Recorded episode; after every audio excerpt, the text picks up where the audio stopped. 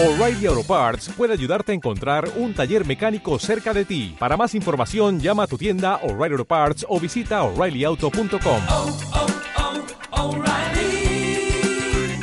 oh, Parts. Después de haberse acercado a Jerusalén y tras llegar a Betfagé, junto al monte de los olivos, Jesús envió a dos discípulos diciéndoles: Id a la aldea que está enfrente de vosotros, y encontraréis enseguida una burra atada y con ella su pollino. Desatadlos y traédmelos. Si alguien os dice algo, decid, el Señor los necesita, y al instante los soltará. Esto sucedió para que se cumpliera lo anunciado por el profeta, que dice, Decid a la hija de Sión, He aquí que tu rey viene a ti, manso y sentado sobre una burra y sobre un pollino, hijo de animal subyugado.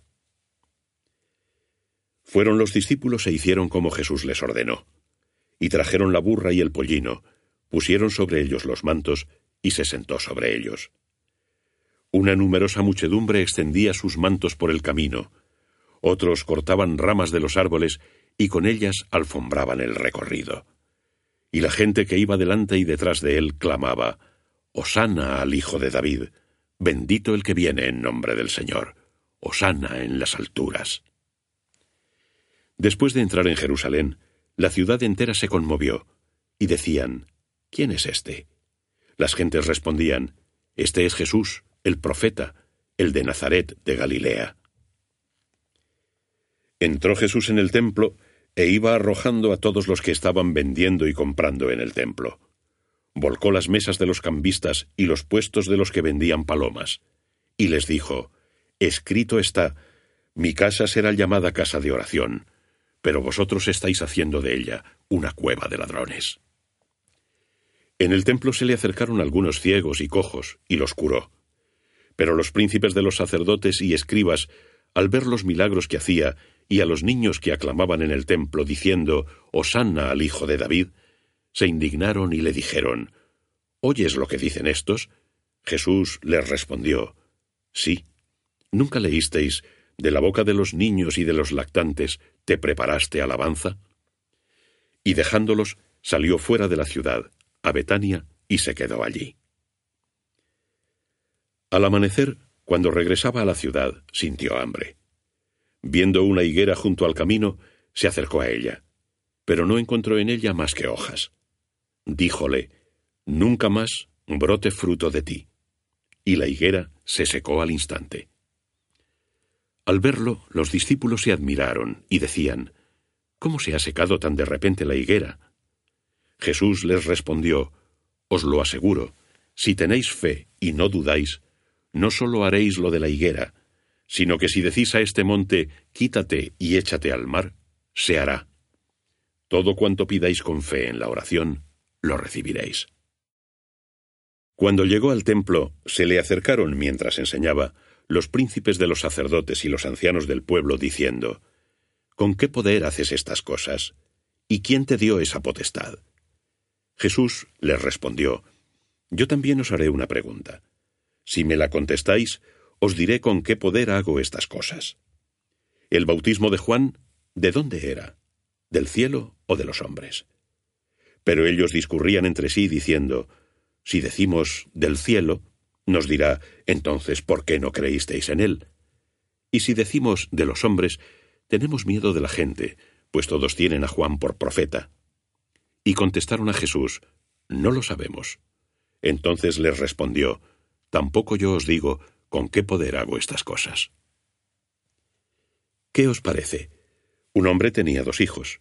Dirigiéndose al primero le dijo, Hijo, ve hoy a trabajar en la viña. Él respondió, No quiero. Pero después se arrepintió y fue. Se dirigió al segundo y le dijo lo mismo, y éste respondió, Voy, señor. Pero no fue. ¿Cuál de los dos hizo la voluntad del Padre? Le contestaron, El primero.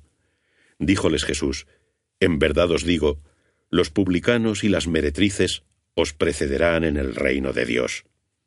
Porque vino Juan a vosotros por el camino de la justicia, y no creísteis en él.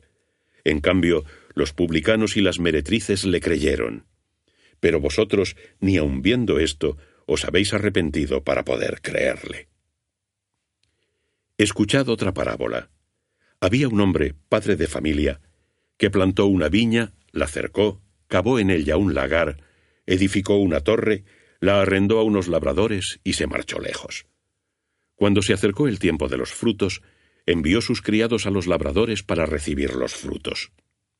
Pero los labradores agarraron a los criados, y a uno lo golpearon, a otro lo mataron, y a otro lo apedrearon.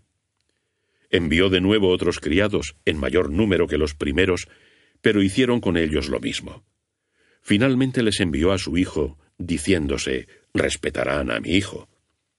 Pero los labradores, al ver al hijo, se dijeron, Este es el heredero, venid, matémosle y quedémonos con su heredad.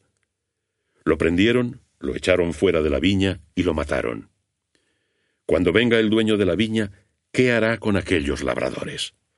Le respondieron, A esos malvados los hará perecer de mala muerte y arrendará la viña a otros labradores que le paguen los frutos a su tiempo. Jesús les dijo, ¿Acaso no habéis leído en las Escrituras?